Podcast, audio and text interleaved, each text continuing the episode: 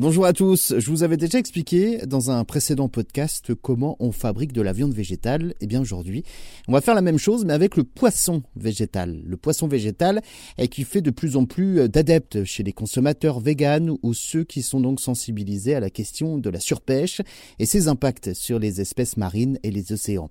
Des industriels, des restaurateurs ont imaginé donc des produits de la mer à base de soja, à base de pois, de konjac ou encore de micro-algues. Près d'une centaine d'entreprises dans le monde aujourd'hui, principalement des start-up américaines et britanniques, commercialisent déjà leurs faux pavés de saumon, leurs simili-crevettes ou autres bâtonnets de merlu panés en épicerie végane. En Suisse, par exemple, Nestlé a ainsi lancé en 2020 une alternative végétale au thon à partir de protéines de pois, de gluten de blé et d'huile de colza. Alors pour reproduire du poisson, on part d'ingrédients simples, de l'eau, du sel, des protéines végétales, notamment du soja, et puis on applique différentes forces pour euh, former euh, différents types de fibres.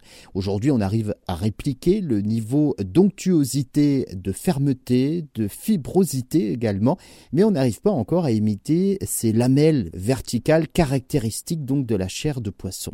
Et c'est cet aspect de reproduire donc la chair de poisson à partir de protéines végétales qui est un véritable casse-tête culinaire.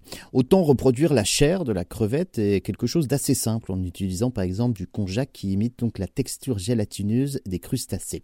Reste également à imiter la saveur iodée. Forcément, si on veut donc imiter un produit, il faut imiter également son goût, si particulier, un goût euh, de la mer.